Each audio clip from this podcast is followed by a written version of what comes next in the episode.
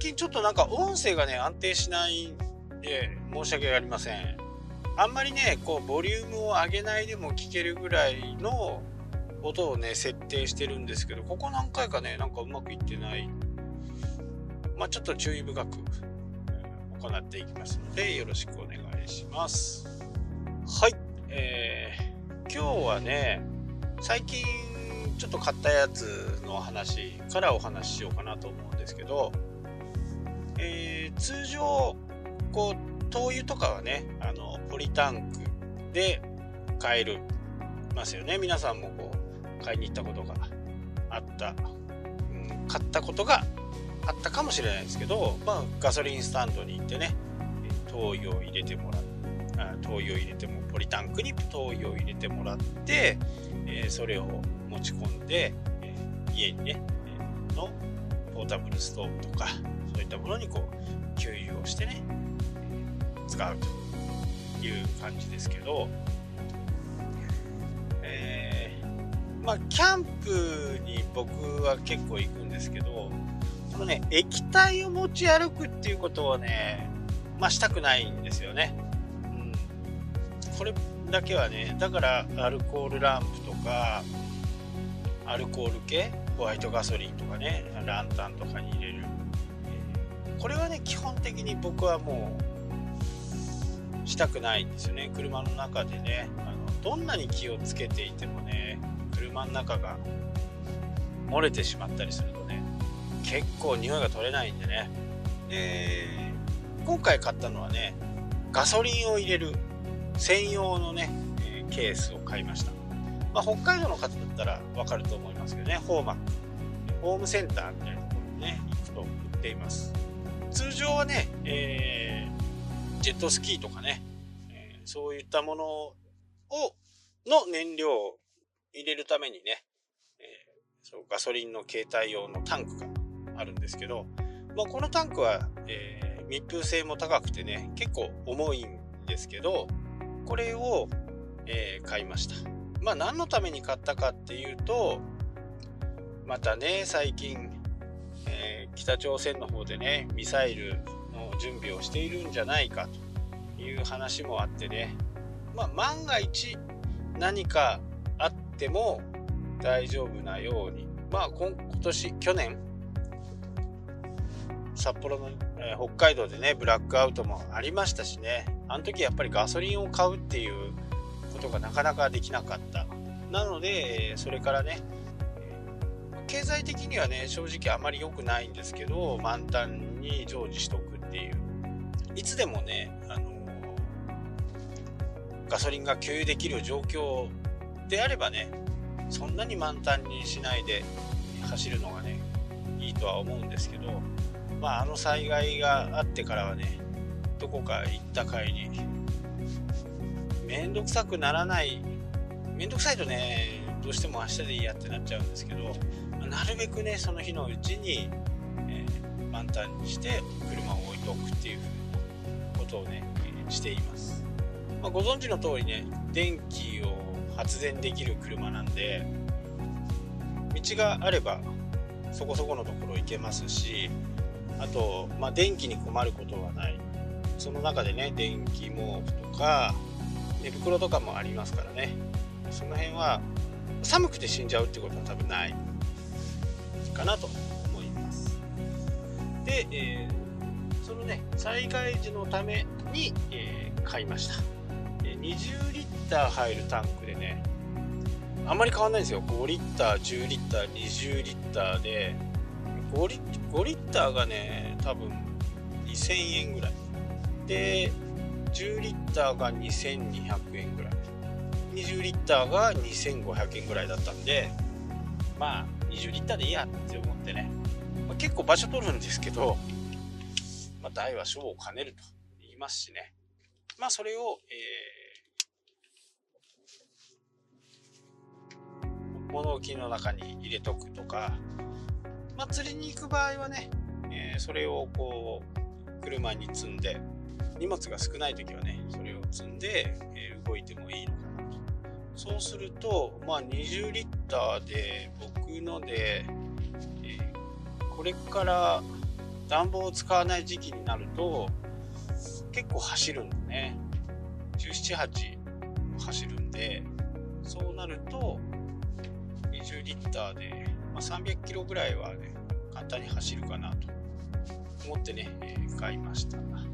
まあ災害はね、えー、いつ来るかわからないですしその辺だけはねいつも動ける状態にしておかないとこうみんなの行動を見ててみんなの行動を真似ていると結構痛い目に遭うんで自分の思ったね。そうそう Yahoo の今 CM でもやっている Yahoo の災害検定。あれはねちょっとやってみてください。僕は全然ダメでしたけど半分ぐらいかな。正解率。25問あってまあながらだったんでね。真面目に答えたらもうちょっと良くなったかもしれないですけどね、まあ、ちょっと引っ掛け問題とかもあってずるとかって思うのもありますしね。全て正解っていうのもありますんで皆さん気をつけてくださいね。そう災害そういうのをねやっぱり一度でもいいからちょっとやっておくといいですよね、結構分からなかった。はい。そうなんだっていうのもありましたしね。でまあ災害系とちょっと離れちゃいますけど、えー、皆さんねジップロックありますよね。ジップロックの使い方いろいろあると思うんですけど僕なんかはね、えー、ちょっと面白い使い方をしていて夏場冬場にね着ていたダウンとかこれを吊るしとくんじゃなくってジップロックの中に入れてね。こうあとは自分の体重お尻をで踏んで空気を抜いてペチッとしておく。これね結構小さくなるんですよね。だから出張とか荷物が荷物がね多くない時はそのままボボボって入れちゃって1泊2日とかねまあほぼほぼ下着とねぐらいだったらちょっとしたバッグにメッセンジャーバッグに入るんでいいですけどちょっと長めの1週間ぐらいとかねになるとジップロックはね非常に僕の中ではね大切なアイテムです。あの真空にねするやつって売ってるじゃないですか、えー、でもジップロックでね全然代用できます。全然。なので、え、温泉とか行ったりするんで適当な場所にね行ってこの温泉入ってみようとかするんでバスタオルとかもね2個3個とジップロックでくるんでおいてそうするとね1枚の幅で3枚ぐらいね入るんですよね。そういうのもこう詰め込んで車の中に入ってるんで、まあ、いつでも温泉が入れる状態にはなってるんですけどね。まあ災害時にもね、それ用のバッグはまだね買おうと思ってます。エマージェンシーバッグみたいなものがあればねその中に必要なもの必要だと思われるものをね、えー、入れてねいつでも持ち運びできるようにはしておきたいなとは思っています。まあいつ本当にねああなるか本当にブラックアウトになってねもう皆さんって多分忘れてると思うんですよね。やっぱりこう災害はね忘れた頃にやってくるっていう本当にそうだと思うんでそこはこうまあいつもねそこに怯えてても仕方がないですけど